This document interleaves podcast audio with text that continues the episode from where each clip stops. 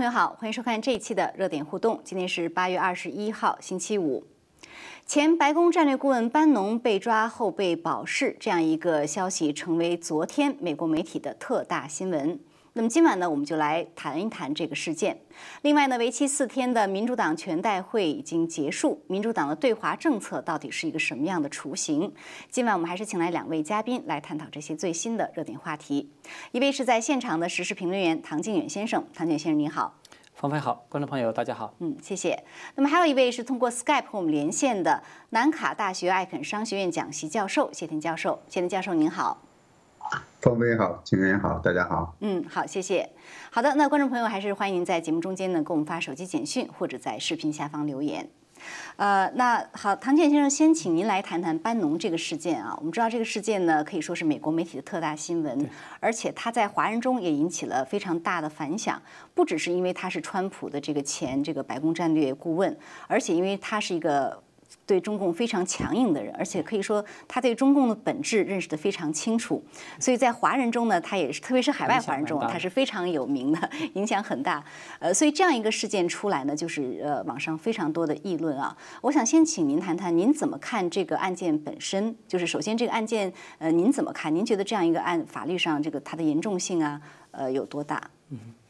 首先，对这个案子本身，我觉得它是比较有争议的一个案子，我是这么看的。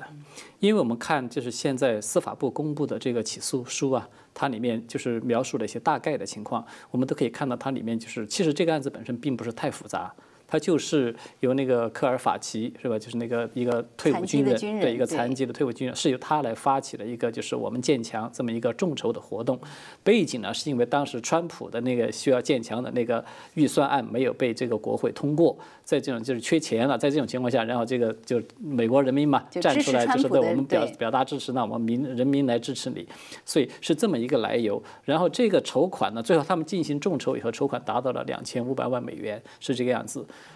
然后这个数量因为比较巨大了，这个众筹网站是提出来，就说你们这笔钱必须要有一个，就是 NGO 要有一个非盈利的组织来正式的来接入这笔钱，否则的话，你们这笔钱你们他们是没法捐给政府的。他们最开始筹款的动机呢是想要说是捐赠给政府，但是呢，其实这个在法理上呢不太能够成立的，实质上是不太能够成立，没有法律依据。对，没有法律依据嘛，所以最后他就只好就是由就是由班农这边。牵头来成立了一个这个非盈利的组织，名字也叫做“我们建强”这个组织，就是这个 NGO 组织。所以呢，这个钱就转到了这个 NGO 的这个组织里面来。那么转进来的钱其实也不是很多，转进来就是一百万美元。这个样子，所以呢，但是他这样一来就带来一个问题了，就是这笔钱这个费用他们要用来建墙的话，就必须要由他们自己来运作这个项目了。他是两千五百万都转进了这个组织吗？没有，只是转了一部分。我看我记得那个就是，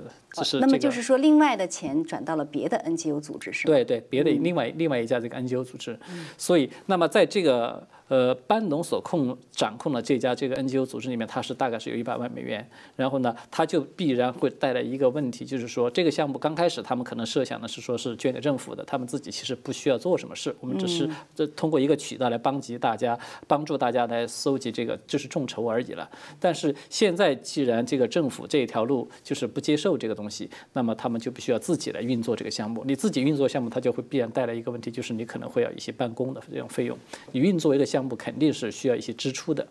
那么就是这个问题的关键就是出在这个支出这个问题上面。所以现在我们看到这个起诉书里面所提到的，说是这一百万美元里面呢，有就是已经转到了班农所所掌控的这个 NGO 组织里面的一百万美元，有大概几十万美元，嗯，就是被办公的这种费用的，就是一些差旅费啊等等，反正就是相关的一些这样的费用的支出，转到了那个科尔法奇的这个账账下。科尔法奇是他的妻子，好像是转到他的妻子的这个账下面，主要就是这么一个大体上就是这么一个过程。所以，我们就是在我看来，就是他整个这个过程看起来就是最大的问题就在于这个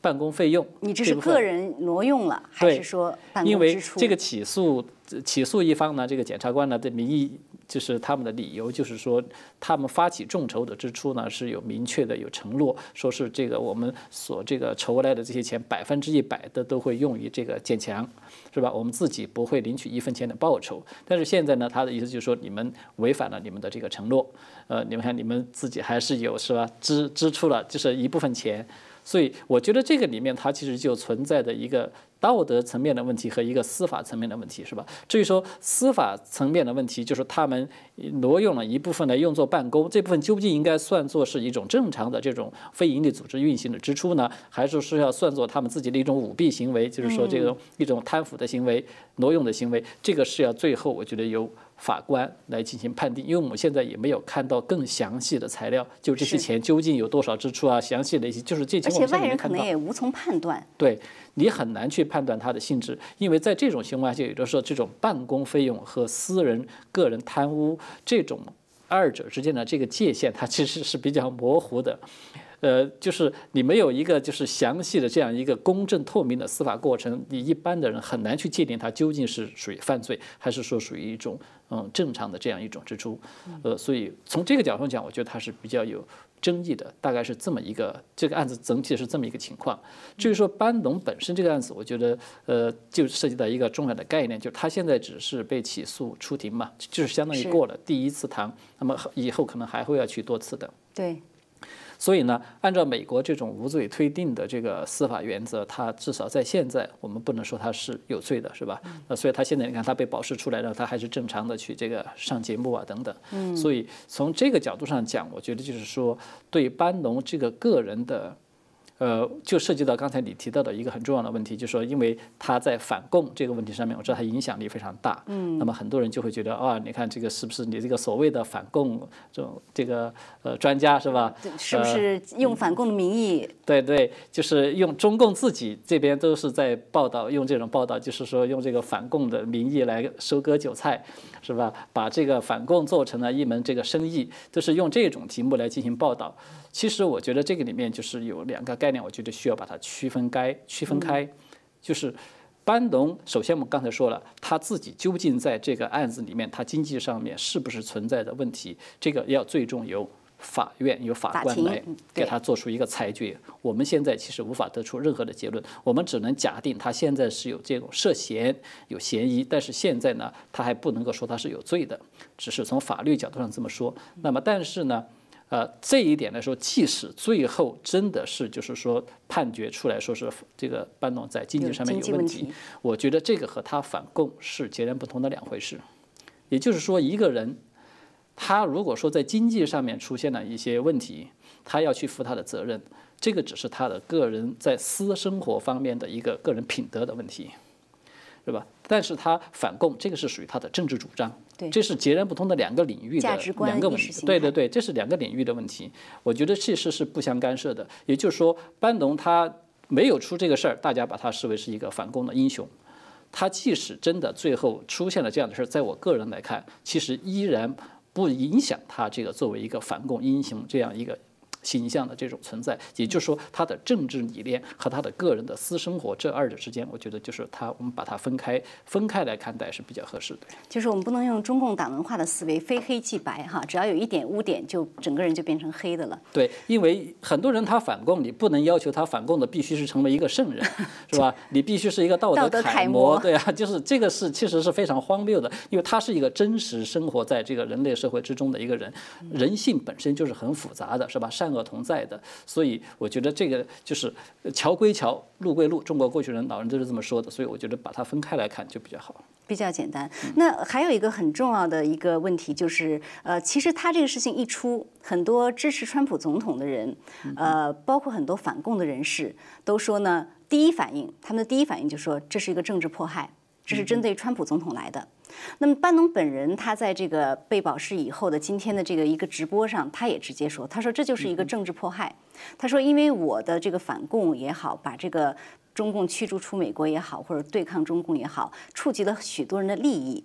呃，所以他说这个其实就是一个政治迫害，也阻止呃就是支持建强的这些人。您怎么看？就是这个案件中到底政治的因素，甚至说？政治构陷吧，或者政治起诉这种这种因素会有多大呢？我是这么来看的，就对这种说法，我觉得其实有两个概念要把它区分开。对班农这个案子本身是不是一次政治构陷，还是说是就是这个对他的起诉是具有政治动机？我觉得这是两个不同的概念。我个人更倾向于他是后者。有政治动机。对他，我觉得他的政治动机其实还挺明显的。呃，这个我稍后再说。就说先说这个，就是政治构陷这个问题。因为如果我们要说一个案子对是对某某人的一种构陷，这个是一个司法概念。嗯。因为构陷就是意味着是一种诬陷的嘛，是诬陷罪，他是要负法律责任的。但是如果说他的某一个这种起诉或者某一个这种行为调查，它是带有政治动机的，在背后就是说他并不是单纯的为了实现司司法正义而采取的一个行为，在背后其实另有不可告人的目的，对吧？那我觉得这个可以说是比较明显的。为什么呢？因为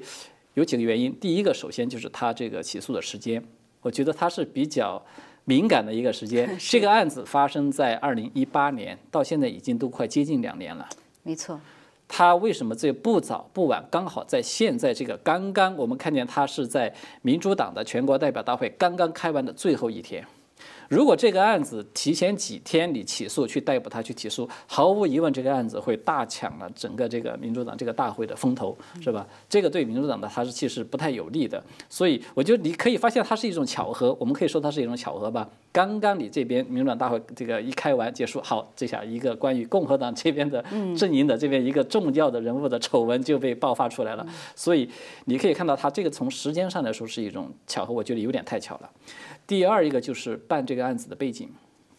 办这个案子的起诉方呢是在纽约南区的这个地检署。嗯，这个纽约南区地检署本身，我们查一查它过去的历史，就是川普身边过去的这个有好几个这个亲信顾问都被这个，因为当时做那个通俄通俄门的调查，都被起诉，就是这个地检署。哦，全是这个地检署，全是他。哦，他这个比如说那个福林案。这个马纳福特案，还有就是那个像那个罗杰斯通案，嗯，还有那个科恩这个案子，包括甚至连川普就是不是在推特曾经还呃就是有拉黑了一些，对他拉黑了七个人，结果最后最被起诉，就是说他最后判决是说川普你没有权利拉黑你的这个这个粉丝的这个权利，这个案子也是这个南区这个地检署他们办的这个案子，所以你就可以看到这个地检署他的这个。呃，反川普的这种政治倾向是非常明显的，这是第一个背景。第二个背景是起诉，就是起诉的这个检察官叫做施特劳斯，她是个女的。这个施特劳斯呢，她本身是个民主党，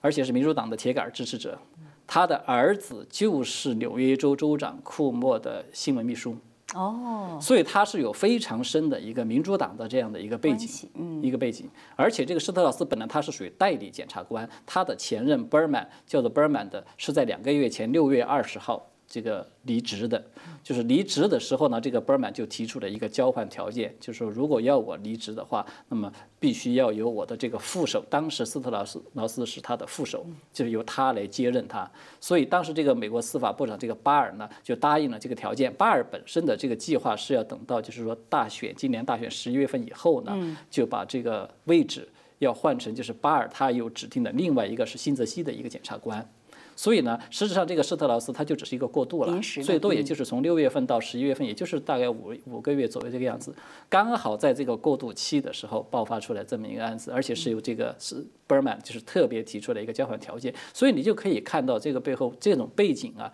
你很难不让人怀疑他有这个政治的一个动机在里面，他就是这么一个操作，就是这这种痕迹其实是比较重的，是吧？所以呢，呃，从这个。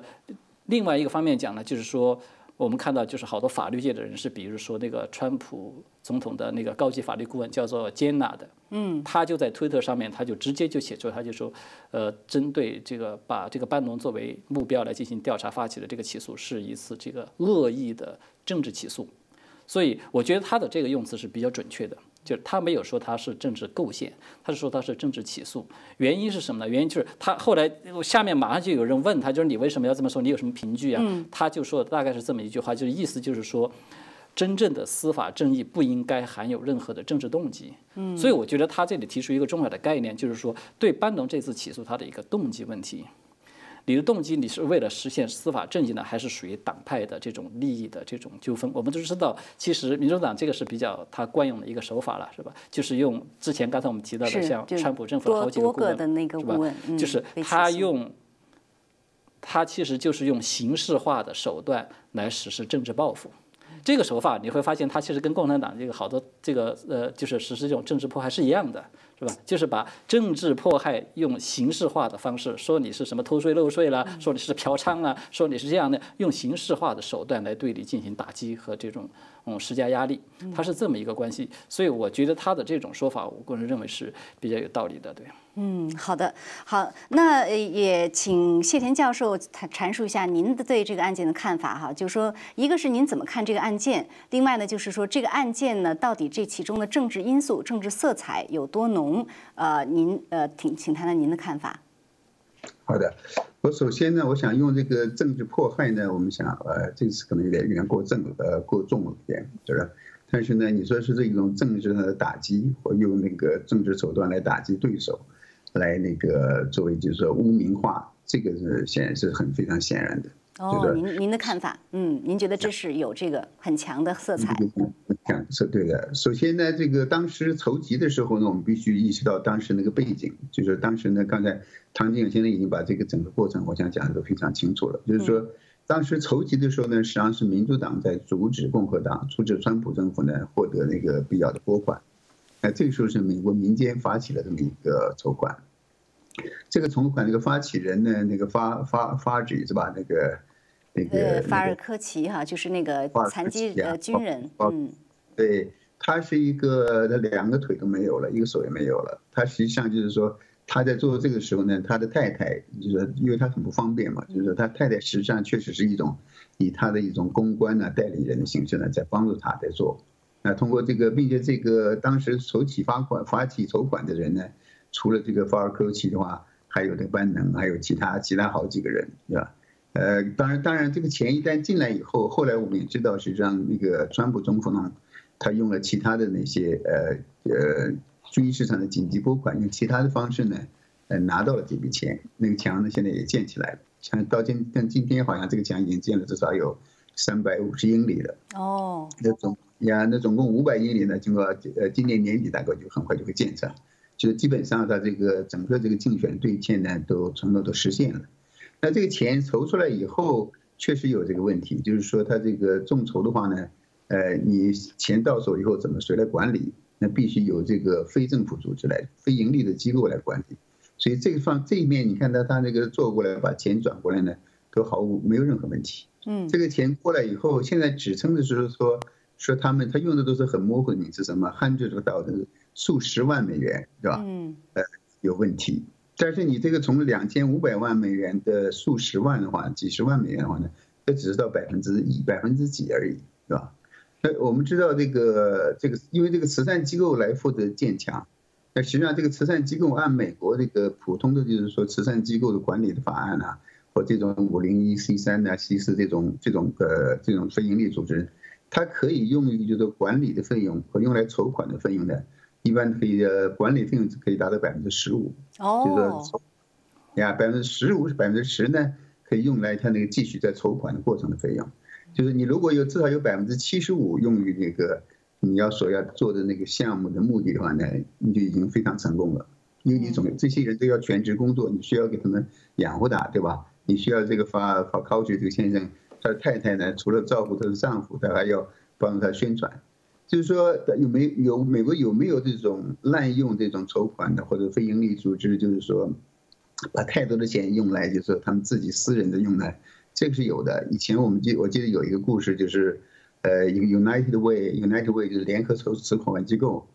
他的那个 CEO 呢，当时说用那个筹款的钱，我记得好像他给他的狗建了一个那个带空调的一个小房子，狗叫狗窝。这个被暴暴露出来了，所以这个 所以当当年马上那个 United Way 的，我想大家很多很多人都这个都得为 United Way 捐款，我大概也也很久一直在一直在给他捐款了。嗯，那就是说他这种确实有，但是确实非常少。那你如果说百分之十到十五的话，可以用于这个筹款和管理费用，你这个这两千万美元班农这个项目，我们建强的项目，它现在几十万美元，呃，知道百分之几？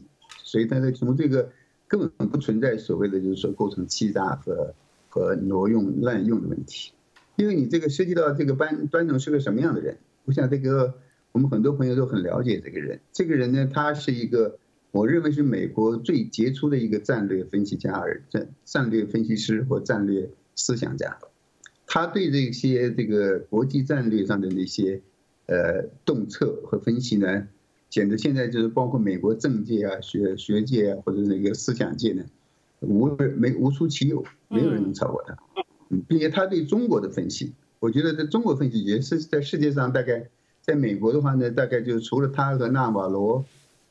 呃，他们就彭斯啊，也许庞培奥几个人的话，没有人对他能超过他的那个深刻的认识。他对中共这个本质的认识，怎么样就是说去打痛中共，怎么样来呃打掉这个专制的政权，就是说他的他提出来的那个设想，他提出的建议，都反映出他最深刻的思想。他是这个中共心目中最痛恨的人，所以这个中共的黑手呢，一定是在后面。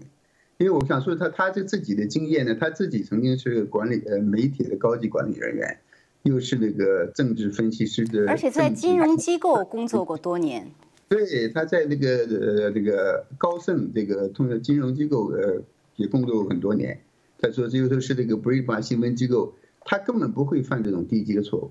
这种低级的错误呢，你的几十万元里边，毕竟这几十万元大部分实际上是给那个。把把勾起的那个太太和那些人用的，嗯，他这个机构通过的话呢，你你看他自己的那个，他自己那个非营利机构那些负责人都没有被起诉，把他给起诉了。他们显然是把他抓住他，为什么抓住他？所以全世界的人都知道很清楚，就是因为他曾经是川普的高级顾问，就这么简单。刚才金院也提到，就是说，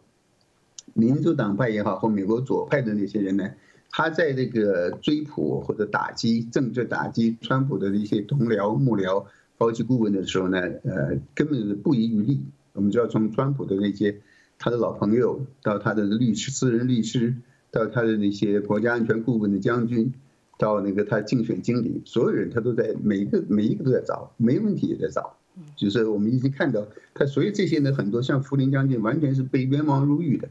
所以呢，他这个目的呢，显得非常非常非常简单，就是就是就是为了打击川普，打击川普周围的人，抹黑这些人，给那个为川普为那个民主党的竞选那个在造势。刚才说到这个南方，呃，对南纽约的南区联邦法院，对，联邦法院这个啊，这个我想也补充一下，刚刚金远也谈到，这个美国大概有九十多个，好像是九十五个、九十四个，就是说，呃，U.S. Attorneys，就是说联邦的那个地方法院是吧？嗯，检察官哦哦，就是南区的最高检察官，他这个直接这九十多个人呢，呃，九十五个人呢，直接在这个美国司法部长现在巴尔手下的工作，在美国的各个各个区，这个南区实际上是美国在美国来说是最最重要、最上镜头、最抢新闻的一个，原因很简单，就是因为它这个辖区里边呢，包括了这个曼哈顿，哦，因为这里面这个实际上是美国的。经政治啊、经济啊、金融啊，很多娱乐啊、信息出版媒体，所有这些的中心。我们知道这个，根据这些这个联邦这个法庭呢，呃，南区这种法庭，它现在除了这个破产案以外，其他的所有涉及金融欺诈、欺骗政府、欺诈这些呢，他他们都来处理。除了这个破产案的，他不处理，和和专利案都不处理。那这些呢，在这个纽约呢，又最集中，因为美国几乎所有的大公司啊、大的媒体。大的出版机构、新闻机构，所有的总部都在这里，所以他要起诉这些涉嫌这些呃金融金融欺诈、政府欺诈的话呢，呃，事情就发生这里。所以为什么美国它这个有这个南区有四十五个检察官，占了美国几乎一半儿。哦。而这呀，这四十五个检呃这九十多个检察官里边呢，呃，当然他们是那个靠着很多很多那个助理检察官，大概有两千多个助理检察官。帮助他们来处理这些，主要是那个涉及白领的这些犯罪。我们看这个纽约这个南区这四十五检察官里边呢，有三分之一是奥巴马任命的，十五个是奥巴马任命的，然后呢，十三个是克林顿任命的。这两个加起来是二十八个的话呢，就几乎就是你看到就是说快呃超快三三分之二是吧？川普呢刚刚任命了四个，然后呢。还有两个在，还正在那个喷顶，正在在考虑之中。我想说的意思说，就是说他这个当然我们一般认为啊，我想这个你要是追溯到十年以前的话呢，总的来说我们认为那个南区这个，那首先在美国这个地位非常重要，大家都在关注，新闻也特别多，抓到的大案呐、大的那个大鱼啊，都是他们抓的，对吧？应该说他们还是比较来说是比较公，应该是比较公正。本来他就应该超出党派的，但是现在呢，我看那个并不一定是这样，因为从中南区的那个检察官里出来的有的人，你看我们知道有的现在那个美国最高法院的法官，那个 Sonia 呢，Sonia 那个 Notomy Sotomayor 是这个那个女法官，她就是从这个这边呃这个南区的法庭过去的。当然，这反正也出现一些共和党的法官，像那个纽约的前市长 Giuliani，就是那个也是川普的顾问，对吧？嗯。但是这些年来，我们看到从这些就是说，呃，出现的这些呃案件也好，你可以看到，就是说这个奥巴马和克林顿任命这些法官，显然在起到一个明显的作用。政治性非常强，确实是这样的，你可以感觉到。嗯，没错，非常强。刚才那个谁也提的，金院也提到，对现在现任的那个代理检察官，他他的上司这个伯尔曼被那个解雇的时候呢，呃，伯尔曼根本不不拒绝拒绝被那个解雇，这非常奇怪。就是说，这个巴尔是有权解雇他的，对吧？可以换人，他拒绝解雇，甚至就是闹得沸沸扬扬的。但最后呢，就是说，因为你一旦你一旦接受解雇的话呢，你说他你说我必须指定谁某某人来代替。这也是非常奇怪的事情，非常奇怪，这个非常奇怪。所以，当然，我想这个巴尔大概还是因为这个，大概就最后妥协了，让他让步了。嗯。但是显然，这个这个斯特劳斯呢，现在看来并不是，确实可能不负不负众望，不负这个他们望，呃，肯定还会在这个竞竞选之前，你看时间上我们也知道这个非常奇怪，两呃一一两年前的案件呢，现在突然拿出来，并且非常举足轻重。我不相信这个班能这样一个国际一流的那个战略学家呢，会犯这种最这么初级的错误。好的，好，谢谢谢贤教授。呃，二位刚才都阐述很精彩啊，就是对整个案件你们的看法啊。那么下面就是一个关键的问题，唐建生先请您来谈谈，到底这个案件您觉得对川普总统的选情会有什么样的影响？我觉得不会有太大实质上的影响。这里面有基于几个原因。首先，第一个呢，这个案子本身跟川普没有任何关系。对吧？它本身这个我们建强呢，这个只是一个民间项目发起的，就是他虽然表达了是对川普的一种支持，川普当然不可能说就啊，我就 就是说我就拒绝或者你们怎么样，就是川普其实对这个项目本身他是有提到过，在某些个别的场合是有提到过啊，这个表现呢就是美国人民对我的一种支持的，这个说明我们这个是受欢迎的，我这个政策是对的，只是如此而已。但是这个项目整个的运作从头到尾和川普没有任何的这个关系，这个是第一。而且川普自己在七月份的时候才曾经发过一条推特，还专门提到过这个项目。我觉得这是川普可以说是有比较有先见之明。他就是说这个项目看起来就是因为他们建的那个墙啊，好像质量也不是很好，所以川普还说这个让我其实会让我感觉到好像比较难堪。就是对这个项目呢，他觉得他们可能更多的是一种炫耀，就是说还表达的是多少还有点不满，是这么一个情况。那么第二个原因呢，就是。呃，班农我们知道他是在二零一七年其实就离开白宫了。他离开白宫以后呢，虽然他还是一直在政治态度上面、路线上面是支持这个川普，但是事实上他本人和川普私人之间其实已经几乎没有什么交集了。川普也明确的就说，就是我跟他已经很久没有和这个班农打过交道了。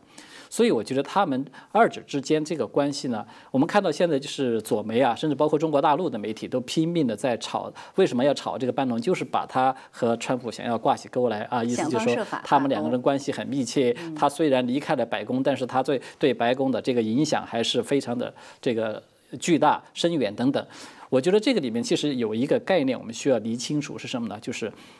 我觉得川普对班农本身，刚才我非常赞同，就是谢连教授提的一个概念，就是班农其实在这个美国政界的人物里面，他对中共的这种认识之透彻，他对整个国际政治，尤其是对中共玩弄这些政治手法的这种他的这种大局观啊，他是非是非常少见的一个人。这个这方面，他的确可以称得上可以说是一个战略的大师了，可以这么说。所以呢。很多他的在对待如何应对中共发起的这种超限战，如何对待中共的这种贸易战等等，所有这些过程中，可能他的很多的思想，他的很多的这个想法和这个策划，可能会被川普所吸收，就影响了很多人。对他影响很多人，当然我相信可能这里面也有白宫的那个决策圈的这些人，甚至不排除包括川普本人。但是我觉得这个跟他们私人之间，就是说其实没有任何这种利益，尤其没有利益上这种。交集和这种纠葛，这个是可以肯定的事情。也就是说，他们两人实质上只是在政治理念、政治主张上面有高度的一致性，尤其是在反共这个问题上面。所以，明显的，川普我觉得对这个班农是采取了一种用其言而没有用其人。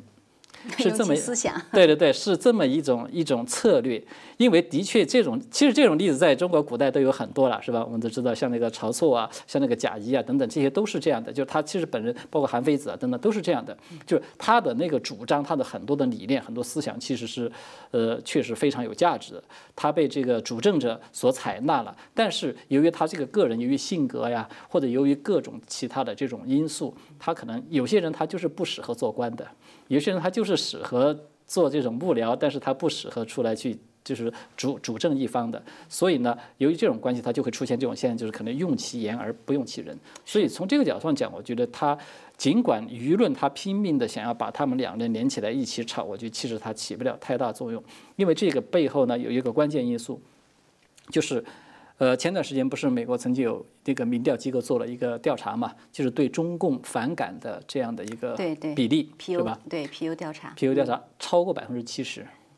对，就是美国民众啊，超过百分之七十人对中共现在都是非常反感这样一个态度。这个这个民调，我觉得它代表着一个什么？代表一个巨大的美国的民意基础。所以，只要是川普总统现在对中共就是采取这样强硬的这种还击的这样一种态度，就是对中共所有这些霸凌啊，他这种扩张啊、渗透，就是毫不客气的进行打击。他就不会失去这个民意基础。那么在这样一种情况之下，无论你这些就是左媒也好，或者是你怎么去翻炒。这是大家都知道，刚才我说的，大家都知道你翻炒的目的，你其实背后是有政治动机的。你本身你的说服力，你这个媒体本身的信誉度，其实就受到影响和打击了。所以从这个三个方面来讲，我觉得这个对川普的大选其实不会造成什么太大影响。但是您觉得会不会也有这方面的影响？因为呃，我知道班农一直在说呢，他对于川普二零二年的大选，他也是愿意去。助力的，呃，不管是自发的还是通过别的渠道去助力。那么，如果说这样的一个案件，即使说呃还没有定罪或者在审判之中，这个时间是过去了。那么在这中间呢，很可能这个呃他对川普的这个竞选的助力就会打折扣。呃，而且呢，像这种建强这样的川普总统，他一直在呃就是在 promote 吧，就是在推行的这样的一些政策和行动呢，也会在。民众的心中会不会受到负面影响？这方面的影响您怎么看呢？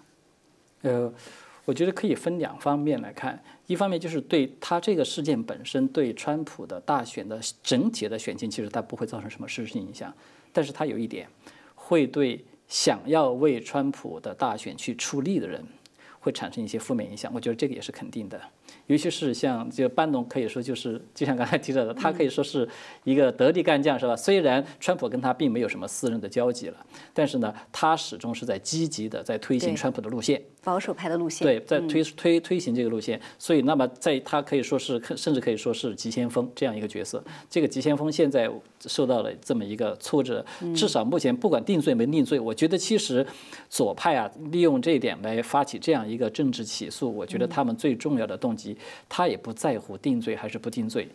即使最后证明了你这个班农是清白的，你没有被定罪，那么这个过程耗你的这个过程，实质上也限制了，大大的限制了他在这个这次选战最关键的时期你所能够起到的作用。所以在左派看来，他觉得这是一个无本万利的一个生意。所以我觉得这背后也是有这个因素在。影响，嗯，那呃，谢天教授，您怎么看呃这个事件对于川普选情的影响呢？首先，我认为他呃不会没有没有什么负面的，呃没有什么就是说真正会影响到负面影响到川普的选情，呃反而呢我觉得会那个加强这个川普这个基本盘，因为这个这个实际上我们看到这个左派他这个对川普的打击、攻陷呐或者这种各种各样的污蔑啊、污名化，就是说无所不用其极了，说从川普周围的所有的人一个个到现在。呃，最新的呢，抓住这个抓住这个班农这么一个几乎构不成罪名的罪名，是吧？首先呢，这个这个案件呢，我想多半的多半成多半呢，最多可能会把那个当事人那个谁高发呃，对不起，想不起名，高发二军，嗯，阿尔法奇，他呢，他可能会有一些有一些那个轻轻微的罪行，其他人我想最多大很有可能基本上就会无罪释放。那即使即即使的判定有罪的话呢，他们也会就是说再进一步上诉到那个第二巡回法庭，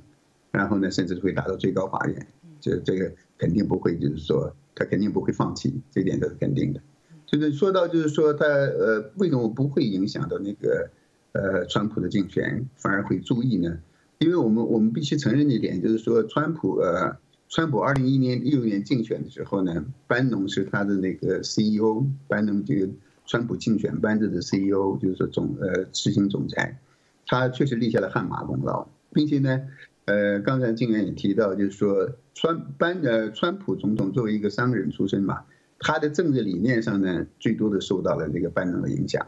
啊，从那个班农在 Breitbart News 里边的。他的经济理念上呢，都更多的受到了纳瓦罗的影响。这两个人从政治经济上在辅佐他，但是这个人呢，像我刚才讲的，他确实是个非常优秀的一个战略家，呃，或者分析师。呃，他不是一个，呃，他真不是一个就是说规规矩矩的，就是说，呃，当官僚的人。你看，我们知道他在那白宫的时候，他就是经常是，你说他放荡不羁也好，不拘小节，啊，不修边幅，不不愿意的领带都不愿意打，实在不行才打个领带。那他那个经常那个讲话非常那个非常尖锐的那种风格的话，也得罪了很多人，更甚至包括得罪了川普的家人啊。当然，他这个做了件不好的事，就是他可能可能没嘴巴太那个嘴巴太松，他跟那个弄了一个记者，完了后来写了一本书，这个呢让他就是说确实没办法再在白宫待下去了。但是他出来以后呢，他自己也说得很清楚，他说他会继续为这个班的川普的这个事业和。川普做的事情效力，并且得真正做到这一点。他把他那个战情室，那个新闻演播那个战情室，就放在美国国会那个大楼里边，并且一直在做着非常非常有效的。我觉得他在这个角色上，对于美国这种呃现在这种回归传统、回归保守势力，帮助美国认识到中国中共的那个邪恶，他起的影响比在白宫里还好。我想这个川普自己也心里非常清楚。对，你比方他对他是怎么描述中国人？他说：“中国人是中国人呢。”川班农说：“中国人民是那个 the salt of the earth，就是地球上的盐，这个是非常不必不可少的，啊，必不可少，非常重要的。所以中国人辛勤劳动，道德水平高，非常顾家，就就不专注家庭观念，对吧？然后呢，这他对中国人民非常推崇，对中国共产党呢又非常敌视，包括中共所有的那些想控制世界呀，想那个在南海的扩张啊。”他都认识的非常清楚，所以这个中共的背后什么样的黑手在插手、在遥控、在悄悄的指挥，我想随着我们这个案件慢开始慢慢审理的时候呢，肯定越来越多的那些背后的肮脏的事情都会都会泄露出来，嗯，甚至会泄露到其他的一些我们知道那其他这个纽约民主党圈子里边那些很重要的人物，甚至都不可不可。也完完全有可能涉及到那个前总统克林顿和那个国务卿克林顿那面，我觉得这个实际上这个在这最后这个法呃这个法庭在审理过程中出现的事情呢，会让这个共和党的基本盘更加意识到了这个左派是多么不择手段啊，对中间人中间派的影响，当然他可能对这个民主党的那个基本盘不会也不会产生什么影响，但是对中间这些人，我觉得影响也会非常大。那当然，一般老中美人民。美国人民中间的选民意识到了，他们又一次的利用了那种跟通俄门呐，或者那个福林将军的事件呐，这些类似的同时手段，对吧？那他们就会他们会怎么投票？我们看这个很清楚。好，很快，呃，我再很快问一下二位第呃这样最后一个问题啊，就是说我们看到说这四天呢，就是确实像刚才唐建先生说的这个呃第四四天的这个呃民主党的全代会刚刚开完就出了这个班农这个事情，但是民主党这个全代会呢，可以说呢，他呃对于中国。这个议题提的是非常少的，呃，然后呢，他在他推出的这样一个二零二零的施政纲领中呢，呃，对于他的中共的对华政策吧，哈，对于中共的政策，他是说要尽量的避免关税战，呃，就是停止关税战，避免新冷战，并且要跟中共这个重启对话。啊，我不知道谢天教授您怎么看他提出的这样的一个呃对华政策的这样一个雏形？他这个总美国两党总体的对华政策，我想这个基本上还是很大程度上一致的。我们看到中国对这些，呃，美国就是说在中国的贸易政策这个问题上，还有对香港制裁的问题上，还有对台湾的问题上，就是说那支持呢，这都是这个两党都达成了共识的，这点是没问题。但是呢，这我觉得这是这个整个民主党他也意识到，就是说中共不管从经济上还是地缘政治上呢，都对美国构成威胁。尤其是这个这次这个中共病毒的流行，这个我想对全美国全体美国人民的冲击都非常大。大家都知道这个中共的威胁和中共那个坏的影响。呃，我觉得这个这一点这一点上，集体反共呢，现在说来呢，应该这两个事实上没有太大差别。但具体的实施的立场上呢，我倒有点担心这个民主党。我们首先也知道，这个拜登当年作为一个副总统去中国访问的时候，他的儿子 Hunter Hunter 也在里边。记得他从中国回来的时候呢，中共马上是用了好像十五亿美元呢，就放到他自己那个资金里边去，他那个他这个 hedge fund 那个避险基金里边。那现在呢，还还是在这样做。那就是说，中共呢，肯定他向来不会放弃任何，就是抓住这些呃美国政要的把柄的机会。但是我们知道，那个中共当年马上，川普一上来一上台，马上把所有在中国针对川普这个品牌的案件呢，全部判判定那个川普赢，叫川普公司赢，叫川普集团赢。所以呢，中国你看到他肯定会在这个呃拜登的身上下功夫，并且川普拜川普当年马上就把那些所有的中国的声音呢就撤出来。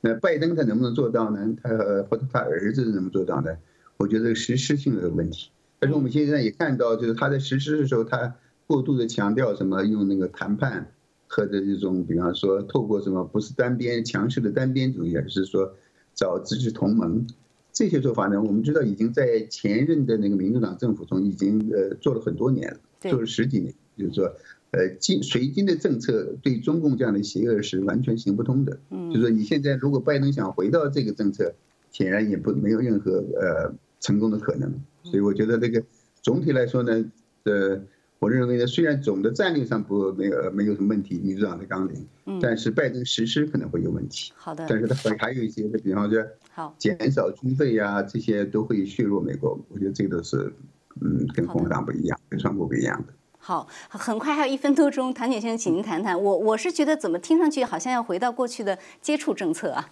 呃，是这样的，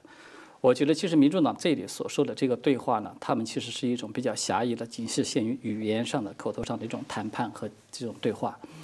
而我们真正所指的这个对话，它其实应该还有另外一层含义，就是行动上的对话。因为我们知道，两个国家啊，在任何涉及到国家利益和国家安全问题上面的对话，它一定有一个最基本的前提，就是一定要对等。嗯。那么我们看到，实质上这个对等的原因是什么呢？就是中共事实上是在对美国进行语言和行动双方面的两个层面上的所谓的对话。